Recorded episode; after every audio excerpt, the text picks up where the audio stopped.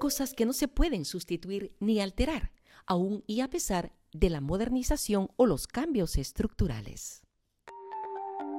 Porque el pasado es historia y el futuro es incierto, aprovechemos el presente y conversemos ahora del siguiente tema.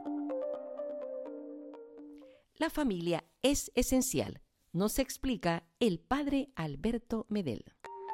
Bienvenidos a un nuevo episodio de Vivir el Presente con Mama Hilda. En medio de las crisis siempre hay algo que rescatar. Y si es verdad que con la pandemia se incrementó el desempleo, la enfermedad, la pobreza y otro tipo de flagelos en la sociedad, podemos rescatar, entre otras cosas, dos aspectos positivos, como la disminución de la contaminación ambiental y la intimidad familiar. Durante este tiempo fue factible la cercanía de la iglesia doméstica. Y esto lo tenemos y debemos aprovechar. Para hablar de este tema de la familia y de manera particular, un discernimiento del plan de Dios en la familia, contamos con la presencia del padre Alberto Medel, un extraordinario comunicador, conocido para muchos de nosotros en las redes sociales. Es un privilegio contar con su tiempo y su talento en esta oportunidad para dialogar sobre este tema tan importante. Démosles la bienvenida a nuestro gran amigo, Padre Alberto Medel. ¿Cómo se encuentra, Padre? Querida María Hilda y a todos los que la siguen, un abrazo afectuoso. Pues gracias a Dios estamos bien, como todos, cuidándonos, pero poniendo nuestro mayor esfuerzo para seguir adelante en lo que las limitaciones nos permiten, pero siempre hay oportunidad y espacio para servir a Dios y entrar en contacto con todas las personas. Gracias, Padre, gracias por su tiempo. Cuando la Santa Madre Iglesia hace las cosas, como siempre, con metodología, con pedagogía, después de la Navidad, eh, tiene como a bien presentar como modelo a la, a la familia de Nazaret, la Sagrada Familia. En ese sentido yo entiendo que no hay Navidad si es que esa presencia de Dios no se queda en la familia. Usted eligió para un domingo de estos un tema extraordinario sobre la familia. ¿Qué nos puede usted resumir para personas creyentes y no creyentes, pero que valoremos que la familia es esencial, por supuesto, también para Dios y la sociedad? Pues mire, yo creo que la predicación más elocuente nos la da, como siempre, el testimonio de Jesús. Simplemente hagamos sumas. Jesucristo, según pues la tradición, vivió 33 años. Y de esos 33 años, 30 los vivió en su familia y tres los dedicó a la predicación evangélica y en ese espacio también de tiempo pues se dio nuestra salvación. Entonces, yo creo que esto nos dice mucho sobre la importancia de la familia, porque el Señor vivió 30 años en familia. Y no es, se trata aquí de, de comparar que qué cosa era más importante una cosa a la otra.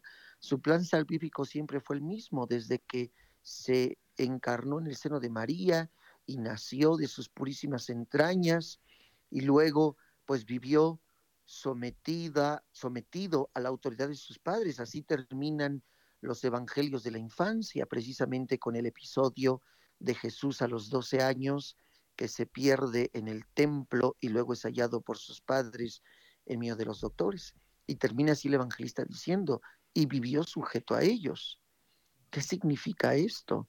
Sujeto no estamos hablando de una especie de esclavitud, no estamos hablando de un sometimiento en sentido negativo.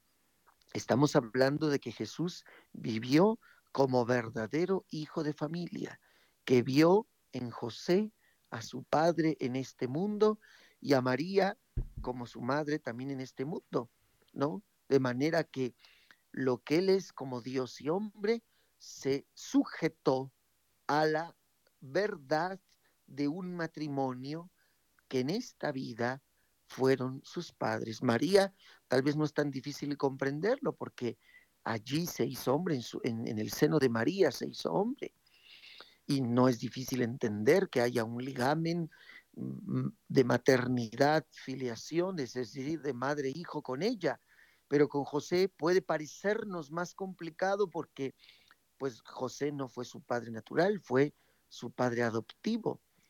Pero eh, eh, eh, en el caso de José, pues con mayor razón tenemos que decir que, que, que Jesús, pues digo, no solamente José adopta a Jesús como su hijo, sino que también Jesús adopta a José como su padre, con todo lo que esto en la cultura hebrea significaba e implicaba. Entonces, en este sentido, la reflexión todavía es más rica, repito, porque en María es más natural entender el ligamen madre e hijo, pero en José y Jesús es más difícil entender el ligamen padre e hijo. Y sin embargo, Jesús lo asumió con verdad y lo vivió con verdad al grado de que los sus paisanos cuando ya Jesús comenzaba a predicar lo identificaban como el hijo del, carpintero, como el hijo de José el, el Nazareno. Entonces, esto nos habla de la importancia que Jesús da al papel tanto de la familia como del matrimonio en el que nace. Y por eso 30 años vividos en el seno de una familia, al amparo de un padre en este mundo y una madre en este mundo, nos habla del lugar que tiene la familia en la historia de la salvación, porque ahí tiene su génesis, tanto de toda la historia de la salvación como de la historia, de, o sea, de todo lo que leemos y nos llega a nosotros por las páginas bíblicas, pero también de la propia historia de la salvación de cada uno de nosotros. El inicio es el mismo. La historia de la salvación inició en una familia, en la familia de Adán y de Eva. La, la nueva historia, más bien el reinicio, la redención, que es la recreación de esa historia que el hombre rompió por el pecado, y que Cristo vino a rescatar, empieza también en una familia, en la de José y en la de María. Y por lo tanto, la historia personal de salvación de cada uno de nosotros inicia en una familia. Primero en nuestra gran familia, que es la iglesia, pero también en nuestra propia sagrada familia, porque allí es donde conocemos a Dios, allí es donde amamos a Dios, allí es donde nos hacemos discípulos de Jesús o lo contrario, ¿verdad? Entonces, esto nos habla de la importancia de la familia para Dios y para la historia de la salvación, porque se repite en la familia de cada uno de nosotros. Tiene toda la razón, padre. Viéndolo desde ese punto de vista, wow, qué importante es realmente eh, valorar que el mismo Jesús, hijo de José y de María, nos dio a entender con su estadía 30 años. En un tiempo moderno y en un primer mundo, eh, cualquiera pensaría, ¿y qué hace este joven ya 27 años, 28, 29 ahí en el hogar? Pero eh, en, este enfoque tiene un gran sentido. Eh, claro. Perdón, permíteme, y, no más para subrayar, y en esa época peor, peor, más. puedo decir por qué, porque en esa época la expectativa de vida era menor a la nuestra. Entonces, en esa época la gente ya tenía que hacer su vida a los 12 años, a los 13 años. Seguramente cuando José y María se casaron, habrían tenido esa edad. Era la edad en que se casaban. ¿Por qué? Porque la expectativa, o sea, una persona que ya había vivido muchos años eran 40 años. Una persona ya vieja eran 50 años. O sea, que una persona que llegaba a los, pasaba de los 60 años, era realmente prodigioso. O sea, no había las condiciones de salud que hay, no había la medicina que hoy ha alargado nuestra vida. Entonces, en esa época se tenía que hacer la vida a los 12 años, a los 13 años, o sea, ya que el cuerpo humano era capaz de concebir hijos, a esa edad se hacían las familias. Entonces, muy probablemente María y José tendrían esa edad, 12, 13, por mucho 14 años. Entonces, pensemos en Jesús. A los 30 años deja su familia. O sea, estaba pero fuera de, de, toda previsión, ¿no? Exacto. Sí, un, un, caso realmente extraordinario. Era una persona que de hecho ya no iba a casarse, ¿no? Iba a quedarse para, tenía una función diferente, una misión diferente, sí. Sí, bueno, que naturalmente ni los ni los sus paisanos preveían como como este como algo posible, ¿no? Eh, ahí hay un texto del Evangelio donde Jesús habla del celibato y él dice esto dice hay célibes que los hacen los hombres refiriéndose a los que a los que castraban, ¿no? Que eran los soldados que cuidaban los arenes de los reyes. Sí. Este, dice, otros nacen así, o sea, refiriéndose a los que, pues naturalmente no pueden tener hijos por alguna distrofia natural. Dice, pero hay otros que se hacen por el reino de los cielos. Y esto solo lo comprenden aquellos a quienes mi Padre les da la gracia de poderlo comprender. O sea, Jesús con eso está diciendo que ya existía ese proyecto de vida y que él había abrazado ese proyecto de vida. Exacto. Ser célibe por el reino de Dios.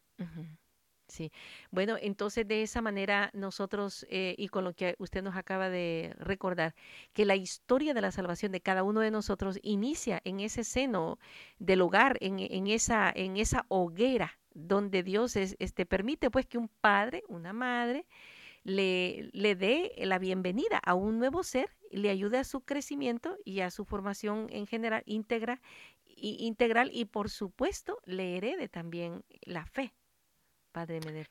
Fíjese que ahorita que hacía usted, eh, ¿cómo se dice?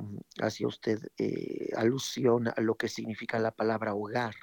Digo, para ahondar en lo mismo que está usted diciendo. Sí hogar hace muchos siglos, cuando todavía el hombre vivía en las cavernas, que todavía no descubrían propiamente el fósforo, cómo encender un fuego, o sea, sabemos que se hace por el choque de dos piedras, ¿no? Pero era realmente complicado. Si alguno alguna vez ha ido un día de campo y ha querido encender una fogata así golpeando, pues sí, se hace la chispa, pero cuesta realmente mucho trabajo. Sí. Entonces, cuando se lograba prender el fuego, se mantenía en la casa, en el hogar familiar, ¿no? En las cuevas o donde vivían, pues.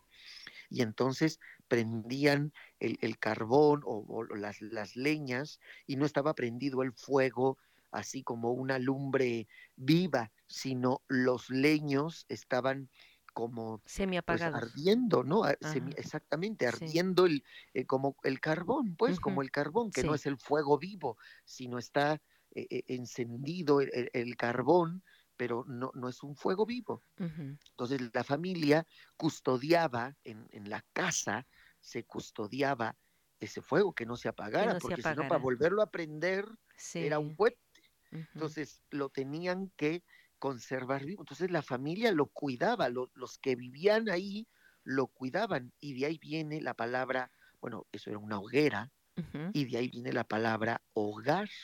Entonces, yo creo que de, ahí brincamos al significado del hogar, es decir, la familia es la que custodia el, calor, el fuego, lo que da vida, porque sabemos lo que significa el fuego. El fuego es permite la cocción de los alimentos, permite el calor en lugares cerrados, permite la luz en la noche. Entonces, la familia es esto, es la que, la que custodia aquellos valores que que no se encuentran en la vida, que más bien la vida quiere, que el mundo quiere tratar de ahogar, ¿no? Como por ejemplo, recientemente sabemos que en Argentina se aprobó el aborto, ¿no?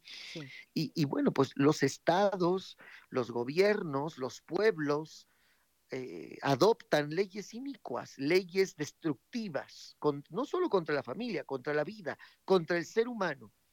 Bien, pero los hijos no se van a educar allí, se van a educar en su familia y quienes les educan son sus padres, porque ellos son los que custodian estos valores, es decir, las cosas que hacen al hombre plenamente hombre se aprenden en casa, no se aprenden en la calle, no se aprenden en la escuela, no las da una institución educativa, aunque sea religiosa. Todos esos son apoyos. Exacto. Donde se aprenden estos valores, porque son donde se custodian son en casa, es en la familia, es este fuego que no se apaga, que está vivo allí, que la familia custodia y que la familia transmite a las nuevas generaciones, es decir, a los hijos. Y ahí la razón por qué cada cada niño tiene derecho a tener un, un hogar, una familia, un padre y una madre, por supuesto. Así es, naturalmente, naturalmente es así. La vida, eh, más bien, pues sí, la, la vida nos diseñó para que fuéramos así, para que viniéramos de un hombre y de una mujer, y para que ese hombre y esa mujer fueran padres de estos hijos, porque es, es una relación. Fíjese que aquí hay un, un elemento muy interesante. Hoy usted habrá escuchado, y los que nos están siguiendo seguramente habrán escuchado que hoy no se habla de procreación, se habla de reproducción. Parece una cosa sin importancia y sin embargo sí tiene su valor, porque no es lo mismo reproducirse, los animales se reproducen, ¿sí? solamente se aparean y traen hijos que literalmente pues los, los, este, como decir, pues vienen al mundo, en pensemos en cualquier animal, en unos perritos, en unos gatitos, y pues medio los cuidan los padres y más bien la madre y en algún momento los dejan, ¿no? Reproducirse solo traer, o sea, ¿cómo decirlo? Multiplicar procurar, exactamente, multiplicar la especie. Pero, pero procrearse es otra cosa. Hay un acto creador y ese acto creador es recíproco, es decir, sí, los padres dan la vida, pero también los hijos tienen una relación con los padres. claro. No, no solamente, los padres no solamente les dan la vida, los hijos son continuadores de la obra de los padres. De hecho, el cuarto mandamiento de la ley de Dios a esto se refiere. Cuando decimos que el, en el cuarto mandamiento que estamos llamados a ser, a, honrar a nuestros padres, no se refiere solamente a no decirles groserías o no faltarles al respeto en el trato, sino la honra a los padres se refiere a que su memoria, es decir, los valores, los principios inculcados por nuestros padres, tienen que brillar en nosotros, es decir, honrar a nuestros padres es vivir de lo que ellos nos enseñaron, de lo que ellos nos, con los que nos hicieron hombres y mujeres. Darle continuidad a la cultura donde se ha nacido.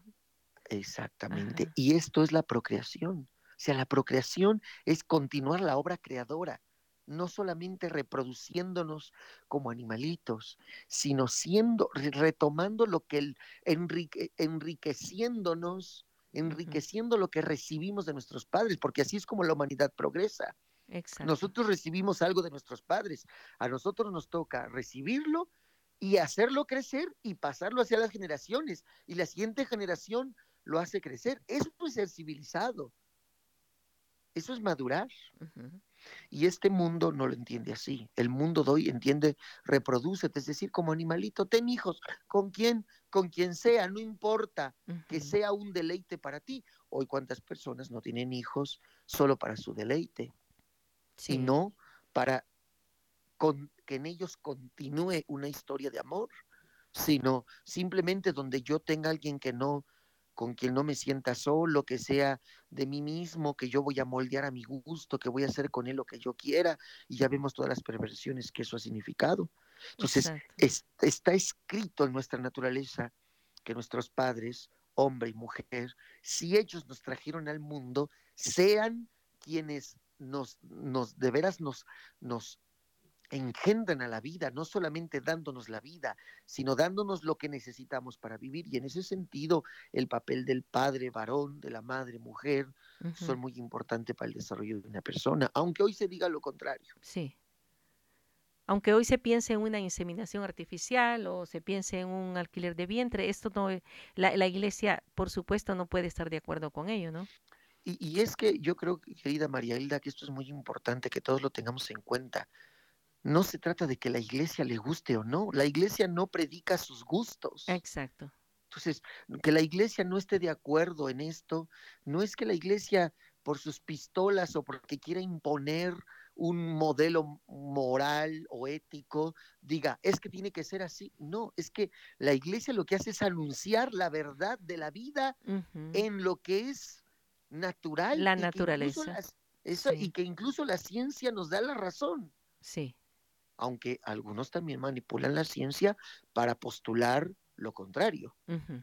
¿No? Digo, por eso la ciencia ha manipulado los vientres maternos y por eso puede inseminarlos artificialmente o puede hacer esto de los vientres de alquiler. Pero eso es una manipulación humana que en algún momento va a tener un costo. No sé si nos tocará verlo, pero va a tener un costo. Y vamos a darnos cuenta cómo en algún momento quienes hoy pugnan por esos supuestos derechos, algún día van a tener que recular. ¿Por qué? Porque vamos a ver una humanidad cada vez más rota. Exacto, ya eh, eh, se, va a perder eh, realmente el sentido, la, génesis de la familia. Ahora bien, esta familia, por supuesto que se sustenta en, en el matrimonio, que dicho de paso también tenemos que referir a, en, en, ese término de matrimonio la importancia que tiene y, debe de mantenerse en la sociedad.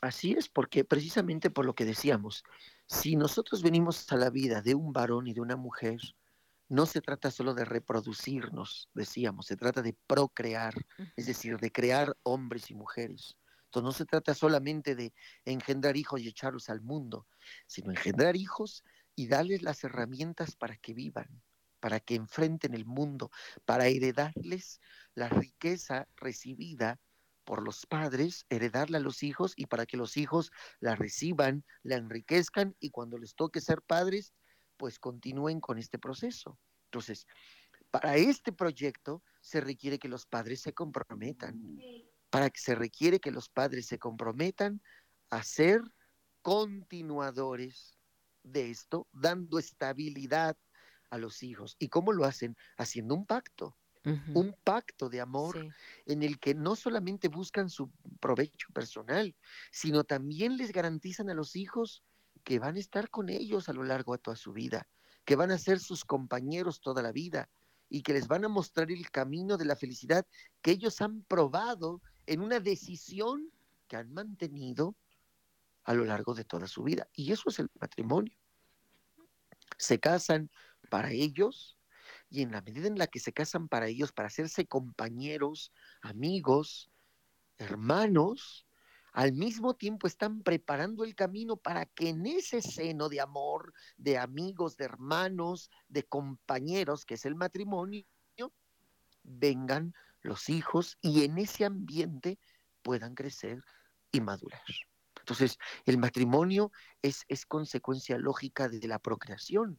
¿Por qué? Porque vamos a, es como decírselo, es como si yo, ¿cómo explicárselo a nuestros hermanos que nos siguen? Es como si yo quisiera sembrar una semilla en la tierra y después dijera yo, bueno, pues ahora voy a quitar la tierra, voy a quitarle la tierra a la semilla que ya está empezando a germinar y la voy a sembrar en, ¿cómo decirlo? Pues fuera de la tierra, o sea, que crezca fuera de la tierra. no se puede. No se puede. No se puede. Si yo siembro una semilla en la tierra, pues tiene que, estar en esa tierra. lo que voy a hacer con el paso del tiempo es hacer que esa tierra la voy a ayudar, le voy a echar agüita, le voy a echar fertilizante, la voy a mover, a lo mejor le voy a echar más tierrita para que mm, siga nutriendo a la plantita, pero no puedo quitar la tierra. Entonces, el, e, es, el matrimonio es como la tierra el matrimonio es donde se siembran los hijos. Exacto. tiene que estar allí, tiene que, tiene que ayudarse a que crezca, a que se nutra, ¿no? Ese es el matrimonio fiel, que crece, que madura, que se renueva, que va aprendiendo a lo largo de la vida. Pero no se puede quitar la tierra. Entonces, por eso el matrimonio se como una sociedad estable. Esta es su característica, estable que permite que los hijos que crezcan ahí crezcan en el ambiente más propicio que necesitan para desarrollarse plenamente como seres humanos. Ahora bien, una, una observación, la, el matrimonio es una institución que ha surgido pues desde el inicio de la creación y en cualquier cultura y en cualquier era de la historia eh, esto se ha mantenido. Eh, ¿Por qué eh, en el tiempo actual se considera tan voluble, tan frágil, que, cree, que se cree que, que se puede mm, eh, alguien inventar, unirse como en matrimonio, pero que también ya de una vez van estableciendo normas de qué va a pasar cuando se, se separen? Bueno, lo que pasa es que el ser humano, en el, miren, primero hay que decir que ah, pasemos primero al ámbito personal. Personalmente, cuando nos invade la soberbia, somos capaces de todo, de cualquier bajeza, contra nosotros mismos incluso, contra nuestra propia dignidad. ¿Cuántas veces, piense cada uno de nosotros, cuántas veces no hemos sido capaces de trastornar las cosas más hermosas de la vida con tal de un momento de placer, de goce, de disfrute. ¿Cuántas veces no nos ha pasado? Y no digamos en el ámbito social, eso es a lo que quiero llegar. La sociedad, en esta suma de egoísmos, de soberbias, es capaz incluso de querer manipular, de trastornar, de pervertir su su ambiente. Entonces, lo que estamos viviendo hoy no es otra cosa sino que la suma de los egoísmos que se está atreviendo a pervertir las cosas más sagradas para que el hombre pueda vivir en su soberbia. Porque eso es lo que escuchamos, eso es lo que vemos, lo que hoy se pugnan, lo que hoy se, por lo que se lucha, por supuestos valores, por supuestos derechos, por supuestas libertades, del hombre, autodeterminarse y todas esas cosas, no es sino el derecho a vivir de manera egoísta. Y eso destruye a la sociedad. No puede ser así. Entonces, si hoy se cambian las leyes a modo, se cambian las leyes al gusto de las personas, no es por otra cosa, sino para que tú vivas en un individualismo, en tu egoísmo, en tu soberbia. Y eso va a destruir a la sociedad, porque la sociedad por definición es un, es un conglomerado de personas que son, que están para el otro, que conviven para el otro. No es la suma de egos, no es la suma de soberbias, no es la suma de egoísmos. La sociedad nos implica renuncias. Simplemente pensemos en un semáforo. En un semáforo en las esquinas.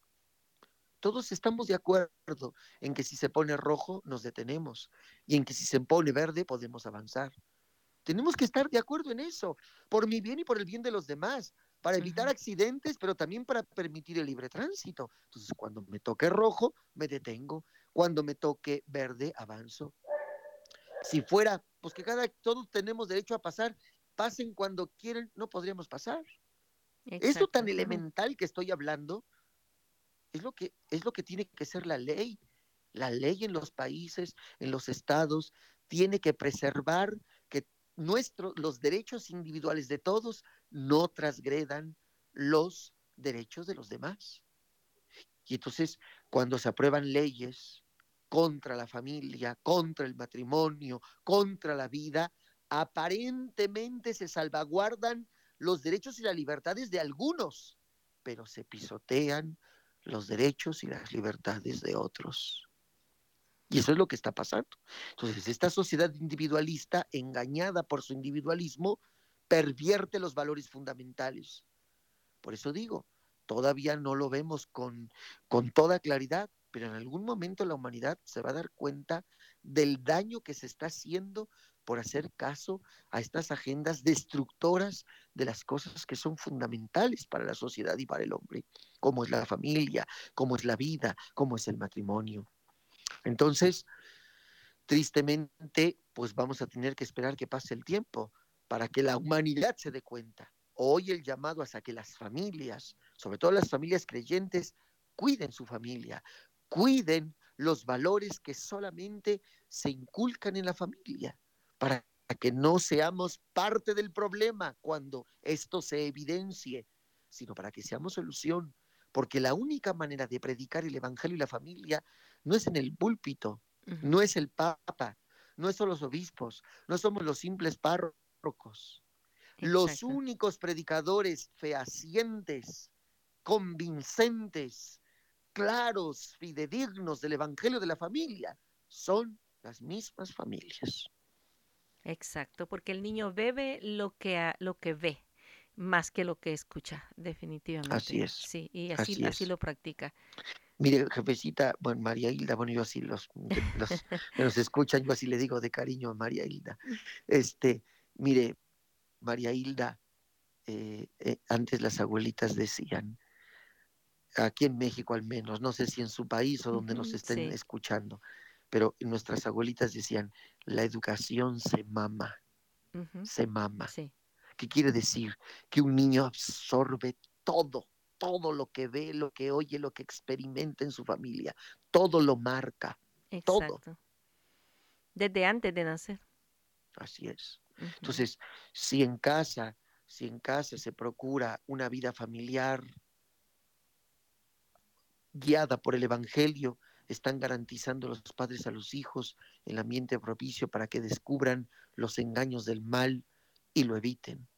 Pero si en casa no tienen estos discernimientos, no se dejan guiar por la luz de la palabra de Dios, pues viven en la oscuridad y heredan a sus hijos esa oscuridad y los hijos tendrán que ir adivinando por la vida cuál es el camino de la felicidad.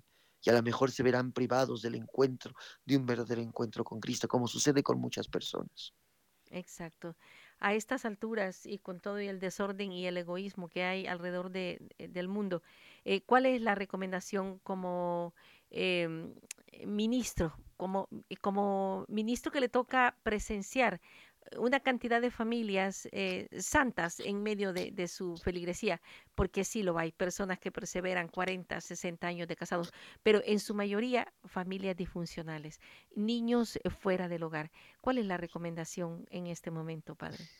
Primero, nunca es tarde para volver a empezar. Jamás para nadie. Para los matrimonios que piensen que su matrimonio fracasa, para los que bus ven como una opción el romper su matrimonio por el divorcio civil, porque sabemos que el matrimonio ante Dios no existe. Para los que a lo mejor empezaron el camino bien y se ha ido distorsionando con el paso de los años. Para los que ya no se aguardan, para los que ya no se soportan. El camino siempre es el mismo y es muy simple. Se llama Jesucristo. A nuestra pequeña familia la arropa una familia más grande que es la iglesia.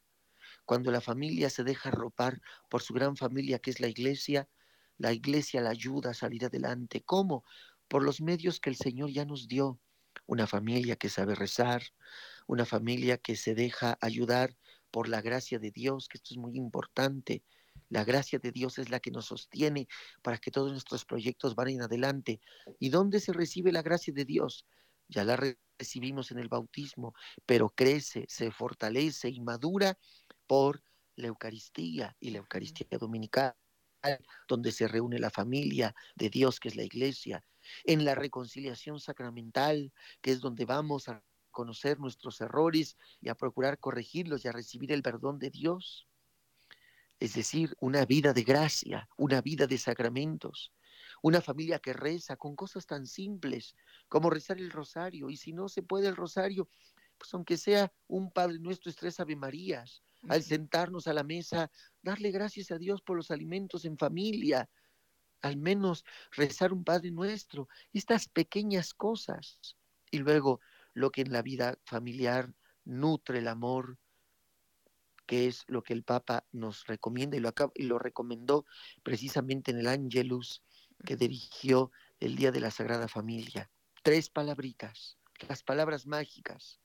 Gracias, perdón y con permiso. Esos pequeños detalles que hacen a la vida, que hacen la vida de la familia todos los días.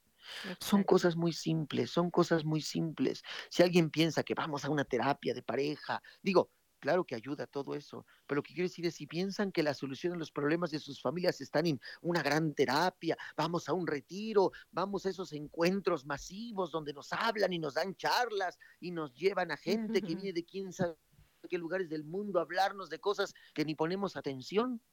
No, el decreto es muy simple. Vida de oración, vida de gracia y dentro de la casa sabernos perdonar, saber decir gracias, saber decir con permiso. Son cosas muy simples. Ojalá cuando eh, llegue la vacuna a todos los lugares de, contra estos virus, también nos vacunemos para vivir una vida de familia eh, con mayor eh, respeto, con mayor alegría, con mayor gozo y que lo, lo, lo hagamos factible eh, con lo que usted acaba de decir, ojalá acudiendo a los sacramentos, a la Santa Eucaristía juntos, ahora que hemos tenido esta oportunidad de reencontrarnos en casa, ¿verdad? A, raíz de la pandemia, ojalá salgamos vacunados para vivir una vida de familia en mejor estado, Padre. Yo estoy seguro que sí, jefecita, porque muchas personas, muchas personas este, han vivido este momento en medio de situaciones muy dolorosas.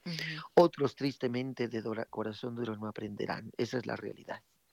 Pero quien sí se ha cuestionado por lo que hemos vivido como humanidad, que nos lleve a revalorizar lo que hace la vida, para empezar por nuestra familia, otras muchas cosas, pero para centrarnos en el tema que hoy nos ocupa, revalorizar nuestra familia, como el Papa lo ha dicho, la familia es nuestra primera escuela, la familia es nuestro primer hospital, la familia es nuestro primer parque de diversiones, la familia es nuestra primera iglesia, llamada iglesia doméstica. Valoremos eso que tenemos, amemos a los que tenemos enfrente, no esperemos a que cosas extraordinarias, fechas de calendario, una boda, un bautismo, estas cosas que congregan a la familia. No, démonos cuenta que lo que necesitamos para vivir lo tenemos en alcance de las manos y son los que nos aman y nos aman porque nos conocen porque saben a qué nos huelen, a nos huelen los pies, cuáles son nuestros humores, cuáles son nuestros gustos y disgustos, nos aman tal cual somos y nosotros los podemos amar tal cual somos, con virtudes y defectos. Y cuando nosotros aprendemos de esta escuela, estaremos dispuestos a enfrentar la vida donde no nos vamos a encontrar gente que nos va a amar como somos. Al contrario, nos van a poner etiquetas, nos van a despreciar, nos van a calificar, nos van a segregar. Pero vamos a estar prontos a vivir un mundo así, porque sabemos que hemos bebido de la leche nutritiva que nos dio el único lugar donde aprendimos el amor puro, que es nuestra propia familia, nuestro propio hogar, nuestra propia casa un amor puro que pueda ser capaz de, de, crear santos, santos para los gobiernos, santos para la iglesia, para los consagrados y para tener santos matrimonios después también, ¿verdad? Por supuesto, toda, todas las, las clases de vocación para el ser humano de ahí se derivan, de la hoguera de la familia. Así es exactamente, por eso tenemos que cuidar la familia. Siempre se ha dicho, bueno, últimamente se ha perdido esa idea, pero quienes la acuñaron, dieron en el clavo, la familia es la célula de la sociedad. Y así como sabemos que el cáncer es una enfermedad que precisamente ataca las células, células malignas que destruyen células benignas, hoy vivimos muchos cánceres que precisamente atacan la célula. Por eso hay un ataque hoy frontal contra la familia, porque hay intereses, digo, yo no soy partidario de, de teorías de conspiración y esas cosas, ¿no? Pero tampoco soy un ingenuo y sí reconozco la maldad que hay en el ser humano, porque esto no es obra de Satanás. Bueno, el Satanás aconseja, pero quien termina siendo la obra de Satanás es el hombre por su libertad, por el mal uso de su libertad. ¿Y a qué me quiero referir? Si hay intereses económicos, políticos, de grupos sociales, en, en, en desconfigurar a la sociedad ¿Y dónde tienen que atacar? En la familia. Por eso hoy el ataque frontal es contra la familia, contra el matrimonio. Ahí está el ataque, ahí está la lucha, como el cáncer. El cáncer ataca la célula. Hoy, para reconfigurar la sociedad y manipularla, hay que atacar su célula, es la familia. Y por eso hay una guerra frontal contra la familia. Y la única manera es nutrir las células, nutrirlas, nutrir las células. Entonces, nutrir a la familia para que la familia esté fuerte y haga hombres y mujeres fuertes que construyan una sociedad mejor el día de mañana. Para sacar mayor efectividad en esto tan elemental, porque este tema es muy amplio, pero de manera elemental usted nos ha hecho eh, este recorrido y nos ha llevado también a dar ciertas recomendaciones. ¿Qué tal si lo centralizamos en una breve oración? Que usted nos va a hacer, Padre. Claro que sí, con mucho gusto. Y vamos a, pedirle al Señor en este momentito de oración que, que a todos, porque todos tenemos una familia, todos tenemos que responder a una familia.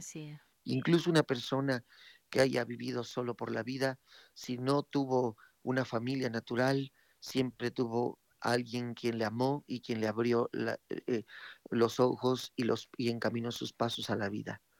Así es que todos, todos venimos de una familia. Nosotros tenemos que darle gracias a Dios y yo creo que por ahí tiene que empezar nuestra oración, por agradecer, por pedir y por comprometernos, porque la oración también nos compromete.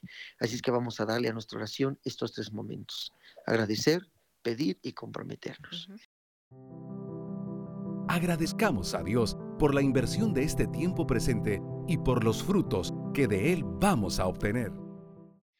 En el nombre del Padre y del Hijo y del Espíritu Santo, hacemos esta oración, Señor, en el nombre de tu gran familia, que es la Trinidad te damos gracias porque a semejanza tuya has querido que nosotros en esta vida podamos vivir en un núcleo de amor, porque ese es el centro de la familia.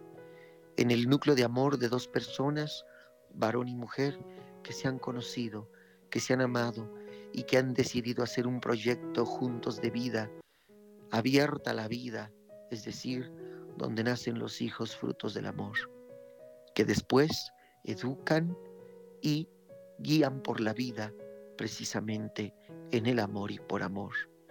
Gracias Señor porque a semejanza de tu familia divina, que es la Trinidad, formaste cada familia que es tan sagrada como sagrada fue la familia en la que nació tu Hijo Jesucristo. Nosotros queremos, Señor, también agradecerte por ese don para nuestras propias familias y pedirte por ellas. Naturalmente pedirte para que las protejas de todos esos peligros que las echan, a todas las familias, a nuestra propia familia, el peligro de la desunión, el peligro de la infidelidad, el peligro de pensar en otros antes que en los que de veras nos aman, el peligro de todas aquellas cosas que afligen a la familia, crisis económicas, la pandemia y los otros muchos problemas que hay en el mundo y que la familia como una plaza fuerte enfrenta y enfrenta con valor y genera hombres y mujeres que enfrentan todas esas realidades sin miedo. Por eso te pedimos, Señor, que protejas a nuestras familias, que las protejas de todos los peligros de alma y del cuerpo y que les concedas crecer a semejanza tuya en ese amor que te une a tu Hijo Jesucristo y al Espíritu Santo ese amor que unió a la familia de tu Hijo Jesucristo en la tierra, a José y a María, un matrimonio que se amó y que tú escogiste para que fuera el lugar donde se formara la familia sagrada de tu Hijo. Que así sea siempre sagrada nuestra familia, que sea siempre santuario de amor, de unidad, de fidelidad, que engendre, engendre hombres y mujeres que estén prontos a pertenecer a una familia mayor, que es la familia humana. Y esto es a lo que nos comprometemos y por eso te pedimos, Señor, que nos des inteligencia, sabiduría y amor para ser parte viva de nuestras propias familias, de nuestra familia natural, pero también de nuestra familia humana y de nuestra familia que es la iglesia. Que entendamos que somos parte de una gran familia que nos necesita también a nosotros, del aporte de nuestro amor, de la riqueza de nuestra inteligencia, de los dones que hemos adquirido a lo largo del tiempo. Jesús, Padre de amor, Espíritu bendito, vengan en auxilio de cada uno de nosotros y ayúdennos a comprometerlos, comprometernos con lo valioso que nos has dado en la familia y a saberla procurar y a saberla enriquecer y a dar lo mejor de nosotros para que ocupando el lugar que nos corresponda, nuestra familia, la humanidad, nuestra familia, la iglesia, cumpla la vocación para que las has llamado y esta vocación se cumple en el seno de nuestra pequeña, de nuestra propia familia, para quien te seguimos implorando muchas bendiciones y todos los dones de tu amor. Amén. Amén. Una bendición para que cada una de nuestras familias consideremos que iniciamos un nuevo año y que podemos tener la posibilidad de comenzar de nuevo, que nunca es tarde, como usted lo dijo. En el nombre de Dios, que es familia, Trinidad, Padre, Hijo y Espíritu Santo, que bendijo la familia de Jesús en la tierra, la de José y la de María, Así el Señor derrame sus bendiciones abundantes sobre todas nuestras familias y las enriquezca con todos sus dones de naturaleza y de gracia. Que los bendiga Dios Todopoderoso, Padre, Hijo y Espíritu Santo, descienda sobre ustedes y permanezca para siempre. Amén. Amén. Conociendo y aprendiendo más de nuestros invitados. Para conocer del Padre Alberto Medel, escucharlo y aprender de sus múltiples y diversas enseñanzas, te recomiendo te suscribas en su canal de YouTube, donde puedes encontrar diversidad de temas, series completas de temas muy interesantes, pero además no te pierdas en vivo y en directo todos los días a las 8 de la mañana el Santo Rosario y la celebración eucarística de martes a sábado a las 7 de la noche. El día lunes a las 9 de la mañana. Y no te puedes perder la Eucaristía Dominical a las 10 a.m. Todo esto en horario de México. No te olvides de suscribirte en el canal del Padre Alberto Medel y pasa la voz. Te invitamos a nuestro siguiente episodio, del cual juntos podemos aprender. Preguntas, comentarios o sugerencias al correo vivirelpresente arroba